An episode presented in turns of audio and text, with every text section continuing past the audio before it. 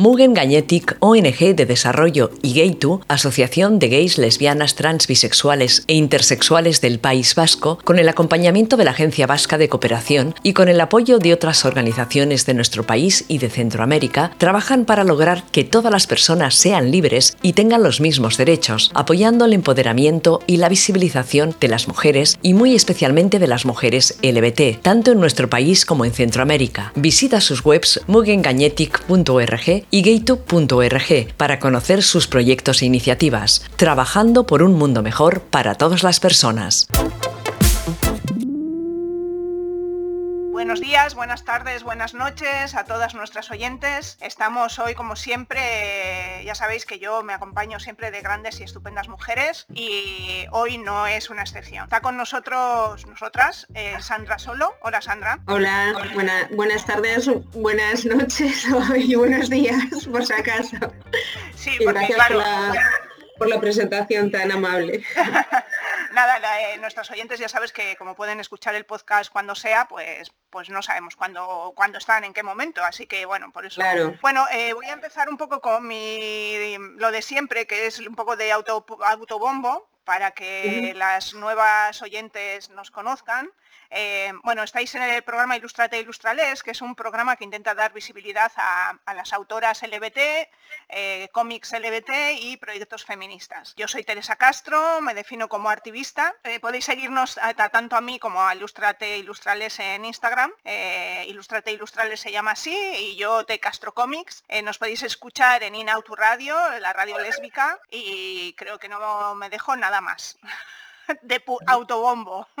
Y nada, pues tenemos a Sandra, eh, yo a Sandra la, conozco por redes sociales y bueno, vamos a intentar indagar un poco en tu trabajo y en lo que haces tanto en el cómic como en otras disciplinas artísticas. Bueno, una de las cosas que quería preguntarte es que eh, veo que eres una artista polifacética y no sé, eh, ¿siempre has querido o has sabido que querías dedicarte a esto del arte? Pues en realidad no, o sea, no, lo tuve muy claro desde, aunque empecé a dibujar a una edad muy temprana, no lo tuve tan claro cuando en la adolescencia ya es como que te tienes que definir profesionalmente. Y ahí ah, me tiré más hacia las letras, más que hacia las artes. Y, luego ya fue pues como un explorar en la edad más adulta qué es lo que quería, quería hacer. Y, ya es cuando vino de forma más fluida, por así decirlo, pero no es como que desde la infancia tuviera ahí muy fijo la idea de ser artista, o sea,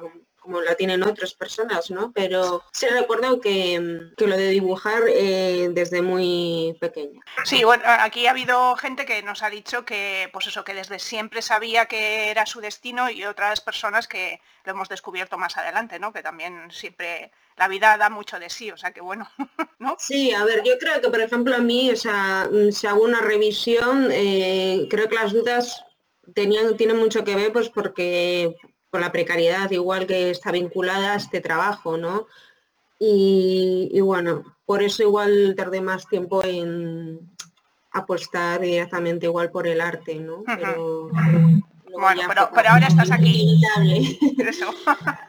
bueno, eh, he visto en tu página web que también tienes experiencia en artes audiovisuales y otras muchas más cosas. ¿En qué, lugar de todo esto que haces te encuentras más cómoda y dónde crees que te desarrollas mejor como, como artista? Pues por una cuestión puramente técnica diría que me desarrollo mejor como ilustrada en el ámbito de las artes plásticas, pero tiene que ver igual eh, porque están más al alcance, mejor dicho, más al alcance de mi mano, como un recurso que puedo eh, empezar a desarrollar obra nada más que siendo yo. En cambio, en los proyectos audiovisuales, pues ya requieres eh, normalmente eh, pues de más recursos humanos y de entornos de trabajo más amplios o colaborativos. Y por ese sentido me resulta más fácil recurrir a, las artes plásticas. Pero bueno, a mí las, las audiovisuales... Mm, es algo también que, me seduce muchísimo. Sí, bueno, que te prestas a lo que surja siempre y cuando eh, puedas hacerlo, claro, supongo. Sí, claro, desde luego. Eh, sí, o sea, además es que las audiovisuales, el cine, la televisión de ficción sobre todo, eh,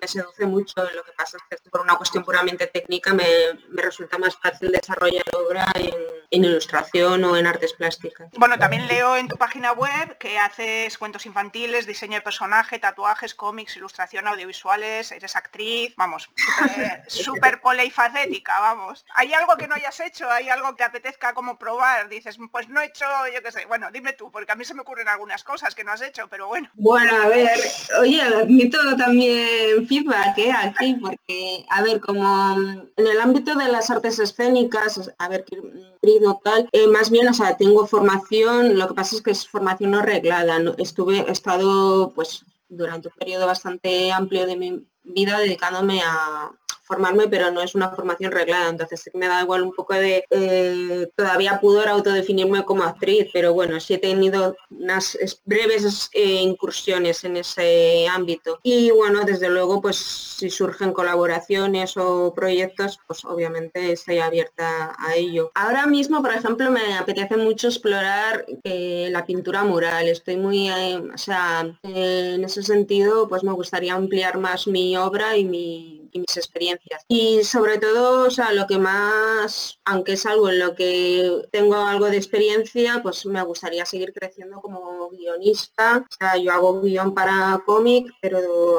si lo pudiéramos adaptar a, ya sea cómic o a web serie o a otro tipo de formatos, sobre todo ese es el hilo conductor para mí de todo lo que hago, o sea, como contar historias. Sí, bueno, a mí no se me pegaba un poco tu lo que había visto que te podía interesar hacer algo de graffiti, algo más callejero, ¿no? Alguna, pues eso, como cara a la, ciudadanía, no sé. Sí, bueno, en ese sentido, pues justamente lo que te mencionaba, ¿no? La, pintura mural no es tanto graffiti, porque el, graffiti, yo no me considero tan grafitera, porque se requiere, o sea, los grafitis tienen unas líneas muy otras mm, fórmulas que yo no desarrollo, no, desarrollo entonces mm, más bien diría pintura mural en mi pero sí está orientado a ocupar los espacios públicos. Sí, sí, sí, Te, he visto, yo te he visto ahí, ahí te he visto, he dicho. Ah".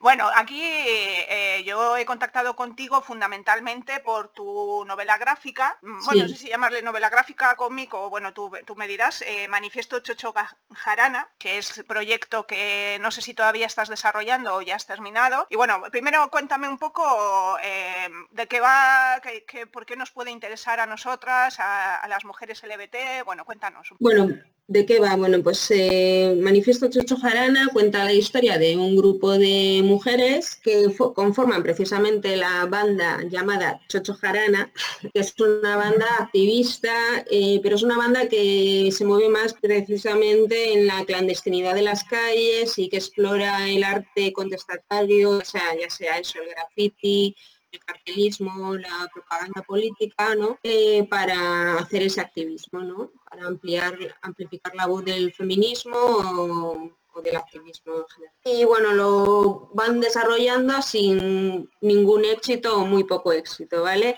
Hasta que incomodan a un, ámbito poderoso. Y entonces ese es el punto de inflexión de, por así decirlo, de la novela y de los personajes y es cuando empieza la historia. El conflicto, ¿no? Por así decirlo, y, vamos conociendo a, estas, este grupo de mujeres pues a través de, eso. Y bueno, ¿por qué nos puede interesar? Pues obvia, a mí me interesa pues, contar historias protagonizadas por mujeres porque creo que normalmente los aunque ya se está empezando a reparar en la ficción, ¿no? pues el sesgo que había ¿no? en los personajes femeninos porque estaban escritos eh, o están habitualmente por hombres, ahora pues eso, o sea, me, interesa mucho poner de protagonista a las mujeres y, y evitar ese sesgo masculino, heterosexual y blanco. LGBTs, o sea, con diferentes eh, sexualidades y, e identidades de género y también pues eso, o sea, pues mujeres racializadas, o sea, me gusta la diversidad fundamentalmente, o sea, básicamente yo creo que por eso nos, podría interesar, le podría interesar al público al que nos dirigimos. Te quería preguntar que me comentabas aquí en lo que hemos estado hablando antes de, esta entrevista, que también eh, hablas un poco en la novela sobre el maltrato institucional, es decir, institucionalmente eh, las mujeres, y especialmente las mujeres que sufrimos diferentes discriminaciones, como puede ser la orientación afectivo-sexual o, la raza o la religión, digamos que buscamos una ayuda en, las instituciones y a veces es justo eh, lo que nos presiona. ¿no? Esa, esa manera de enfrentarte a esa historia ha hecho que tengas problemas con las instituciones. Bueno, sobre todo eh, lo que ha hecho es que encuentre más obstáculos a la hora de encontrar eh, recursos para publicar la novela, eh, así que he hablado, al final hablas con diferentes, sobre todo eh, instituciones del ámbito cultural o incluso político-social, ¿no? Y claro, a ver, al denunciar el maltrato institucional, pues sí que puede, les, genera cierta incomodidad en el sentido de que muchas veces algunas de esas instituciones trabajan de la mano de, los cuerpos de seguridad del Estado, ¿no? Eh, y o en su formación precisamente, ¿no? Para evitar que sucedan estas cosas. Y yo entiendo el conflicto, ¿no? Que tiene. Lo que pasa es que el maltrato institucional yo no me lo he inventado. Es novela porque existe y, además no hablo de experiencias eh, genéricas o, ajenas a mí. Yo he tenido, hablo de experiencias personales, eh, he pasado por ahí, ¿no? Entonces, pues bueno, eh, es un poco Sí, me he encontrado con este comentario de, ¿no? de pues es que trabajamos los cuerpos de seguridad del Estado y podemos abanderar esto, ¿sabes? Pero claro, es eso, al final es en plan, eh, si yo no estoy tratando de demonizar a, la policía o a la Guardia Civil o a, los cuerpos de seguridad en general, sino de mm, precisamente exponer que, que hay personas que queriendo hacer bien su trabajo se equivocan porque hay un patrón ¿no? de comportamiento que está tan interiorizado que muchas veces, incluso cuando quieren hacer bien su trabajo, eh, se equivocan, ¿no? Y, son reflexiones sencillamente, no es, no es una pretensión de demonizarles, ¿no? Eh, porque hablar de la manzana podrida sería mucho más fácil, ¿no? De decir, pues mira, es que son unos machistas, no, no es así, o sea, habrá, algunos que son una manzana podrida, pero lo preocupante es, yo creo que es de donde empieza lo verdaderamente interesante, las reflexiones de cuando eso, cuando tenemos a personas que queriendo hacer bien su trabajo todavía caen en patrones eh, paternalistas, con cuando una mujer va a denunciar casos de violencia machista,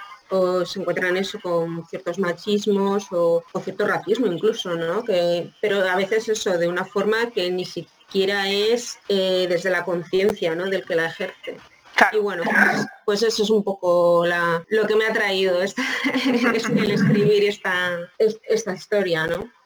De todas maneras, ahí es un tema muy interesante porque aquí es, eh, siempre estamos en esta doble situación, ¿no? Que es, si queremos hacer cosas, lo mismo en la cultura como en el activismo, queremos tener recursos, tenemos que acudir a las instituciones, ¿no? Y claro, a veces esas propias instituciones eh, no, no, cumplen, digamos, lo que, lo que estamos pidiendo, ¿no? Como colectivo, como mujeres y como colectivo LBT, ¿no? Entonces, ahí tenemos un conflicto a veces, ¿no? Tanto como asociaciones, que hay asociaciones que directamente eh, no piden subvenciones por lo que supone pone el hecho de colaborar, ¿no? O que recibir dinero del gobierno, en tu caso del gobierno de Cantabria o del gobierno vasco, en mi caso, por simplemente no dar cuentas a una institución que, no cumple exactamente lo que, lo que queremos, ¿no? Y en el, en el ámbito cultural es un poco lo mismo, ¿no? Claro, tú lo que quieres es expresar tus inquietudes y lo que ves en la sociedad y evidentemente hay muchos poderes ahí que no quieren que se que aparezca, ¿no? Sí, a ver, es un material eh, más sensible, por así decirlo. Entonces, no se quieren, digamos, abanderar ciertas cuestiones, aunque sean solo reflexiones, ¿no? Saben que les va a traer, o sea, porque al final sería caer el debate, ¿no? Eh, abrir el, esa es, mi pretensión al final, o reflexiones. Básicamente no creo ser portadora de toda la verdad, ¿no? Sencillamente, pero sí me parece importante em, la reflexión ¿no? y el debate. Y sencillamente es eso y muchas veces pues no quieren pasar por ahí porque o sea, no quieren sí, sí, sí, que al final también estamos hablando de instituciones formadas por personas, personas que son muy variadas, igual que que en una asociación o en cualquier otro colectivo. Entonces, claro, a, lo mejor hay personas que sí quieren dar un paso adelante y otras pues que no, no lo tienen tan claro, ¿no? Porque claro, al final Cambiar, cambiar la estructura que está montada o, meter em, ideas nuevas o tal, pues siempre es un poco conflictivo en unas estructuras tan, tan grandes y tan, ¿no? Sí, claro, porque además es lo que tú dices, también están las personas, ¿no? Y, luego está la institución en sí misma o el, lo que representa o lo el ministerio o, la, lo que sea, ¿no? Entonces, pues bueno. Sí, bueno, al final es, es una... Es un debate mucho más complejo este. Claro. Sí, es una situación que no tiene una fácil resolución, quiero decir, en cuanto a también en cuanto a, a, nosotras mismas, ¿no? Como, por lo menos en mi caso, como activista y como una persona que, quiere que su obra llegue a, las personas, bueno, pues ahí estamos en el medio, ¿no? En necesito dinero porque me, ¿no? O quiero colaborar o me gustaría que tú cambiaras tal, pero bueno, a ver, a ver dónde está el punto, ¿no? Me imagino que tú también tendrás un punto de hasta aquí llego y esto ya no puedo, no puedo pasarlo, no sé. Yo lo que veo es que al final lo que tienes que hacer, eh, yo lo que voy haciendo es eso, eh, hablar con gente y explorar un poco a ver por dónde encuentro la salida a una colaboración conjunta que me permita eso, llevar mi proyecto al siguiente nivel, ¿no? Que tiene en el arte y la institucionalización del arte, lo que hace es eso, que al final las instituciones eh, se apropien de mm, qué es lo que vamos a consumir. O eh, si podemos deciden o no, ¿no? Que es lo, a, veces, en ocasiones, que es lo, bueno, casi siempre, que es lo que llega al público y qué es lo que no. Lo vemos incluso en los espacios públicos. hablando antes del arte del grafiti o de la pintura mural, eh, se está empezando a institucionalizar ese arte que era puramente callejero y que tiene que ver con eh, la rebeldía y el arte y, cuestionar a los poderes, ¿no? Y ahora con la institucionalización lo que está sucediendo es que las acciones se, eh, se aparecen en el espacio público y que mural no, ¿sabes? Entonces ahí y se puede extrapolar incluso, pues ahí se ve muy claro, ¿no? O sea, que mural, eh, nos podemos mm, reflexionar acerca de qué murales han tapado y cuáles siguen siendo visibles. Eh, porque, porque este le tapan es muy significativo, ¿no? Y bueno, yo creo que eso se puede extrapolar a, pues, a otros ámbitos culturales. Sí, así es. Bueno, volvamos a, en vez de divagar, divagar, vamos a volver, ¿no? Eh, un poquito. Bueno, en, la novela sí que ya nos has contado que muestras diferentes mujeres con diferentes orientaciones, diferentes razas, diferentes religiones. ¿Crees que es necesario esa presencia? ¿Crees que el cómic es el sitio donde tienen que estar esas, esas diferentes eh, mujeres que has, mm, que has hecho? Bueno, el cómic es uno de los eh, ámbitos en los que tienen que estar, pero yo creo que tienen que estar en empezar a estar en todas las ficciones y en general, ¿no? Em, a ver, yo al final creo en la importancia de la simbología en la construcción de una sociedad y creo que, o sea, que no es insignificante la simbología ni la imaginación a través de, de ellas Mm, nos situamos en el mundo, construimos nuestra identidad y, entendemos eh, el mundo. Entonces somos capaces de, imaginar escenarios futuros, de, a través de eso, de la, de la imaginación, ¿no? de pensar en alternativas y, en crearlas. Y creo que la ficción necesita referentes diversos para que todo el mundo se perciba a sí mismo como un vehículo transformador.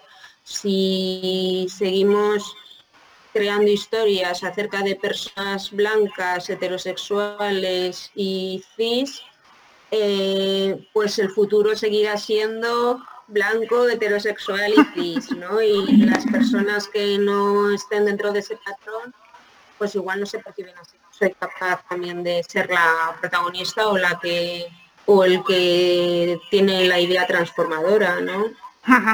O sea que sí, entiendo que, consideras, aunque ya nos lo has contado, pero bueno, eh, vuelvo a insistir, consideras el arte como un elemento que puede eh, cambiar la sociedad, ¿no? Que puede hacer, hacer fuerza para que la sociedad vaya hacia adelante. Desde luego, yo, o sea, el, arte para mí es un agente de cambio, entonces, pues eso sí, a través de la del arte pues un poco es lo mismo que estaba diciendo ahora, ¿no? Pues podemos crear referentes que creo que es muy muy necesario, o sea, la representación importa y, bueno, pues tienen que estar y, al final es eso, el arte es la simbología, ¿no? Eh, y a mí al final, en mi propia experiencia personal, mm, me ha definido mucho las historias que me han ido llegando a mí, a mi, propia identidad, de, eh, y, me han ayudado a seguir esas historias, ¿no? O a imaginar qué clase de mujer quiero ser y qué clase de vida quiero tener. Eh, y bueno, esa, parte de cultural creo que es imprescindible. Bueno, y entonces, ya que nos has contado todo lo que hay detrás del cómic, eh, cuéntanos cómo vamos a poder conseguirlo. Lo, ¿Está terminado? ¿Es un proyecto todavía en, movimiento? ¿Cómo, ¿Cómo lo tienes? Bueno, actualmente el cómic está todavía en desarrollo y presumiblemente eh, creo que eh, podrá eh, ya en 2023 es cuando podréis poder publicarlo, tanto en papel como en digital, si todo va según lo, lo previsto. Si no fuese así, pues entonces optaría por una plataforma, por publicarlo en plataformas digitales de al acceso del público, ¿no? Como en webcomics, ¿no? Que o publicas tus episodios, como el que publica en YouTube una serie y lo haría llegar de esa manera, pero presumiblemente espero que el año que viene puede hacerlo llegar de, forma mm, tanto impresa como en ebook. Pues estaremos al tanto, ¿eh? O sea, porque yo lo quiero leer. O sea que. y espero que, nuestras oyentes, escuchándote, también les entren ganas de, acercarte, de acercarse a tu trabajo. Aparte del cómic, eh, mirando en tus en tu página web y tal, eh, este cómic forma parte de un proyecto mucho más grande, ¿no? Una, algo que, es un, un artefacto artístico completo. Cuéntanos un poco todo esto? Bueno, digamos que el cómic se enmarca dentro de, mm, sí, de un proyecto más grande que, que sería pues es un tour expositivo, pues bueno, en la propia una exposición de arte contestatario, ¿no? Eh, y bueno, dentro de la propia exposición pues hay, eh, hay algunas viñetas del cómic y alguna portada eh, que, la hago llegar al público y que, lo podría ver en la exposición. Pero bueno, en la exposición está eh, dividida en pintura mural, cartelismo, cómic y también escultura. Eh, y bueno, pues exploro un poco eso, el, arte contestatario, el, arte como herramienta para amplificar y bueno, pero desde mi ¿no? Lo que lo que confluye en el cómic es que también mucha de la simbología que está en la exposición luego aparece dentro del cómic. O sea, es como los dos universos se, entrecruzan, ¿no? O sea, eh, igual los murales que se ven en la exposición igual también aparecen en algunas viñetas del cómic. Bueno, pues es eso, traer el universo de la ficción a, la realidad. Y esa exposición, eh, según he visto, eh, se ha podido ver en Torre la Vega, pero Cantabria, para, para nuestras oyentes que no sepan dónde está Torre la Vega, por si acaso. ¿Y tienes idea de, has encontrado algún otro sitio donde llevar la exposición? Eh, ¿Tienes algún planning? ¿Cómo, ¿Cómo está la cosa? Sí, sí, tengo el planning, tengo, a ver, con la pandemia tuve que suspender otra exposición que iba más, que iba a hacer. Y, bueno, de momento solo pude hacer la de Torre la Vega y las agendas cambiaron bastante con, esta cuestión, ¿no? y bueno, pues ahora mismo estoy en la búsqueda de, más salas, porque sí que es verdad que se me ha complicado un poco el asunto, pero bueno, estoy en la búsqueda y sí me gustaría hacerlo llegar a más salas y a otras provincias, desde luego, no solo en Cantabria, pero bueno, estoy pendiente. Sí, no puedo de momento dar ninguna fecha ni ninguna sala, porque estoy pendiente de respuestas no tengo nada realmente firme como para haceroslo llegar. Se me ha pasado preguntarte que hablabas del, arte contestatario. Entiendo que el arte contestatario lo, que entiendes tú es el arte surgido de los movimientos sociales y de, ¿no? de ese arte, mm, pues eso, de los fanzines antiguos, de la gente que expresaba su realidad en donde podía, ¿no? En, los murales, en, los panfletos, en no un poco eso supongo, vamos, no sé, me he hecho a la idea yo. Sí, bueno, el arte contestatario al final, como el nombre propio indica, es el arte que responde, ¿no? Que responde a los poderes, por así decirlo, y que no pertenece a ellos. O sea, que además suele eh, suele surgir eso en la calle, ¿no? Y, tiene como escenario eso, em, precisamente el espacio público. Y, siempre de una forma, mm, pues igual más desde la clandestinidad, sin buscar la, la aprobación precisamente. O sea, es más bien eso de responder ¿no? a la narrativa sociopolítica eh, que viene impuesta desde más arriba y pues el arte al final lo que hace es un poco amplificar el mensaje, ¿no? Lo que tenemos que decir pues como individuos o como colectivo y, pues hacer llegar igual de una forma más visual o más organizada, incluso por así decirlo, como herramienta de respuesta.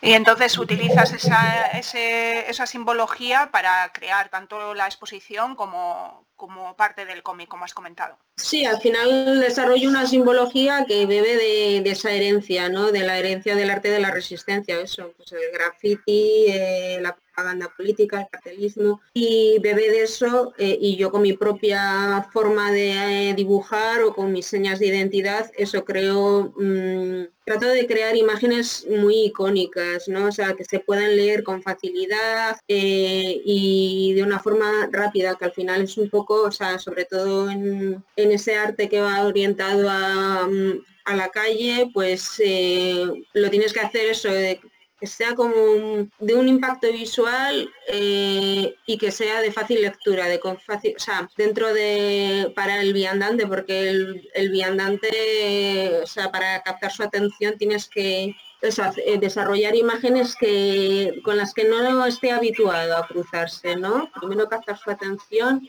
y luego que se quede un poco eso con el concepto. Entonces son como muy conceptuales las imágenes de. Y a raíz de esto has creado también eh, merchandising. Sí, lo que pasa es que el merchandising pues va de la mano un poco del desarrollo de, o sea, de, cómo se vaya desarrollando el tour expositivo y tal, para luego ir haciéndolo llegar, ¿no? Entonces, o sea, al final el merchandising mm, está un poco, está muy ligado a cómo se va desarrollando actividad. Como de momento estoy un poco ahí a ver, sufriendo, pero bueno, no, no he tirado la toalla todavía.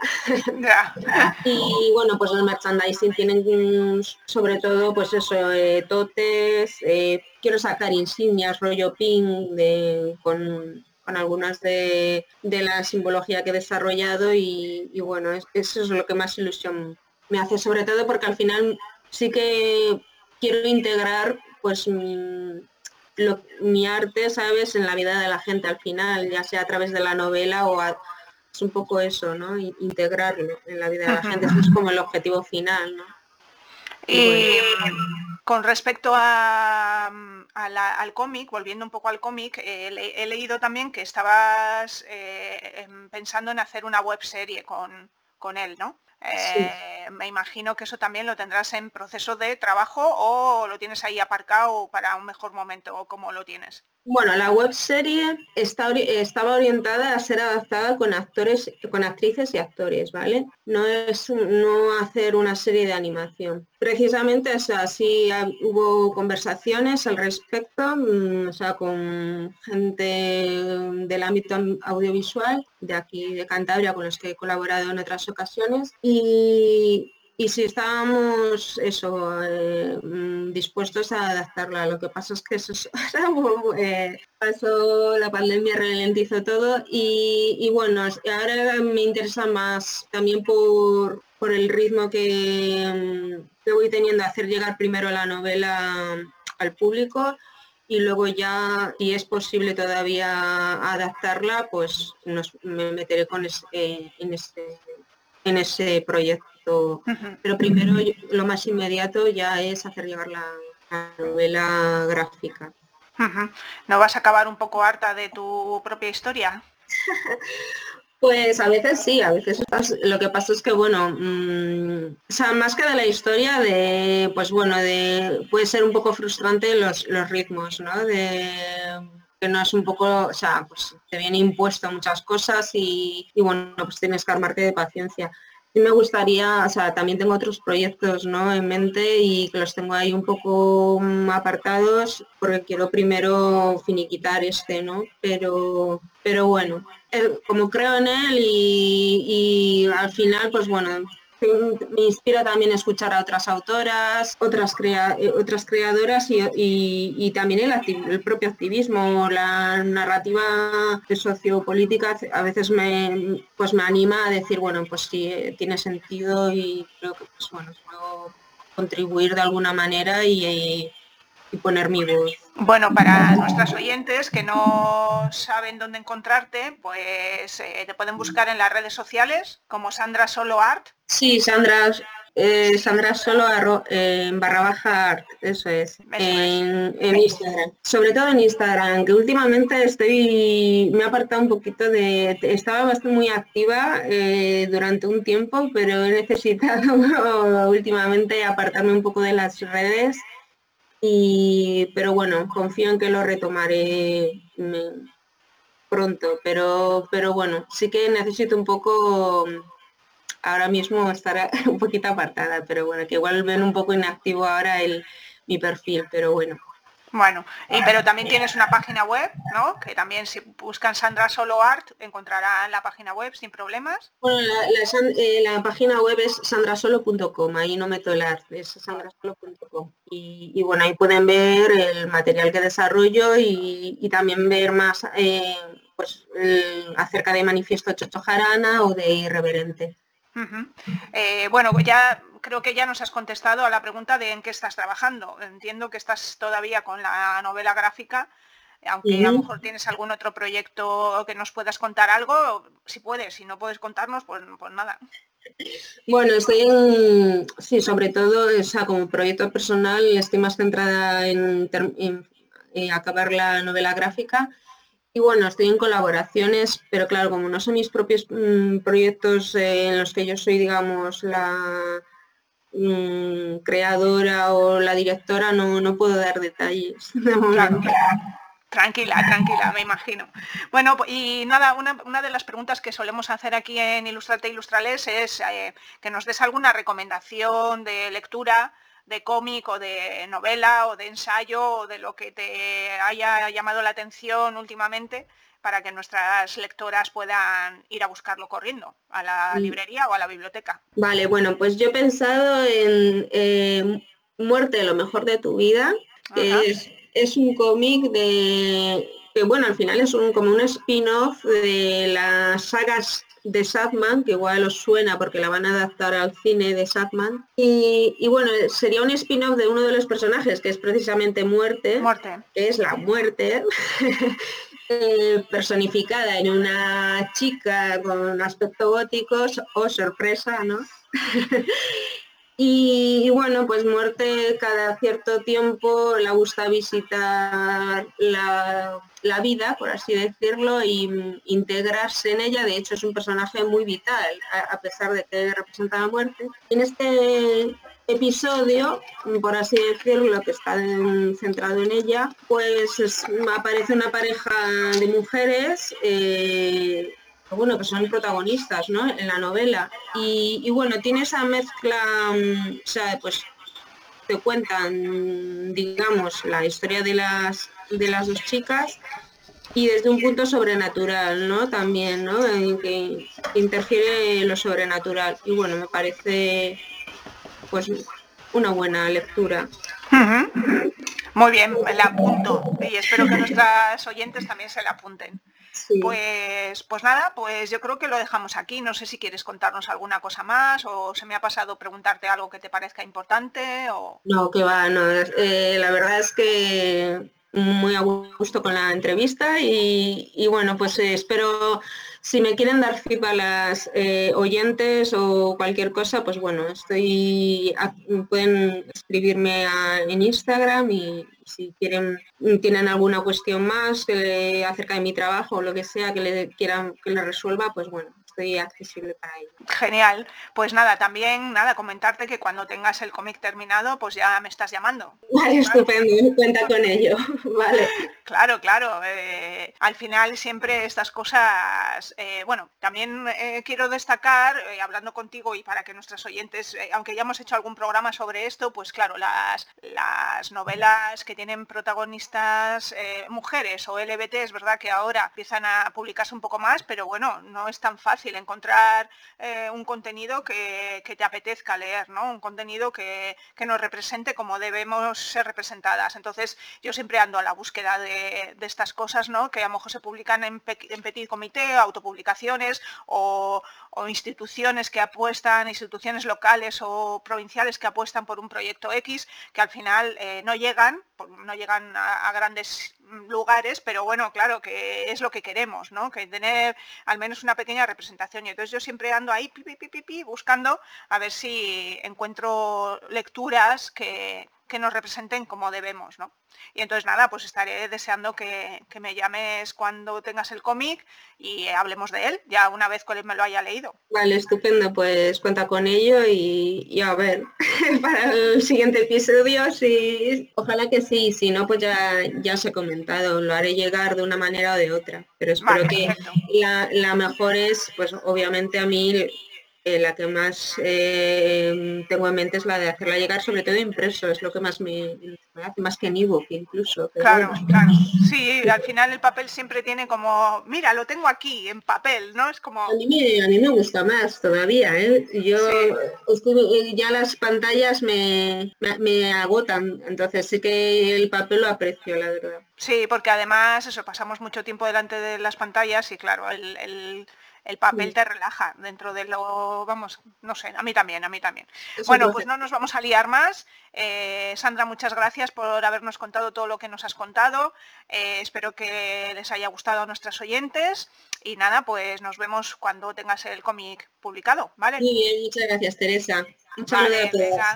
Mugen Gañetic, ONG de Desarrollo y Gaytu, Asociación de Gays, Lesbianas, Trans, Bisexuales e Intersexuales del País Vasco, con el acompañamiento de la Agencia Vasca de Cooperación y con el apoyo de otras organizaciones de nuestro país y de Centroamérica, trabajan para lograr que todas las personas sean libres y tengan los mismos derechos, apoyando el empoderamiento y la visibilización de las mujeres y muy especialmente de las mujeres LBT, tanto en nuestro país como en Centroamérica. Visita sus webs Mugen Gañetic.org y Gaytu.org para conocer sus proyectos e iniciativas, trabajando por un mundo mejor para todas las personas.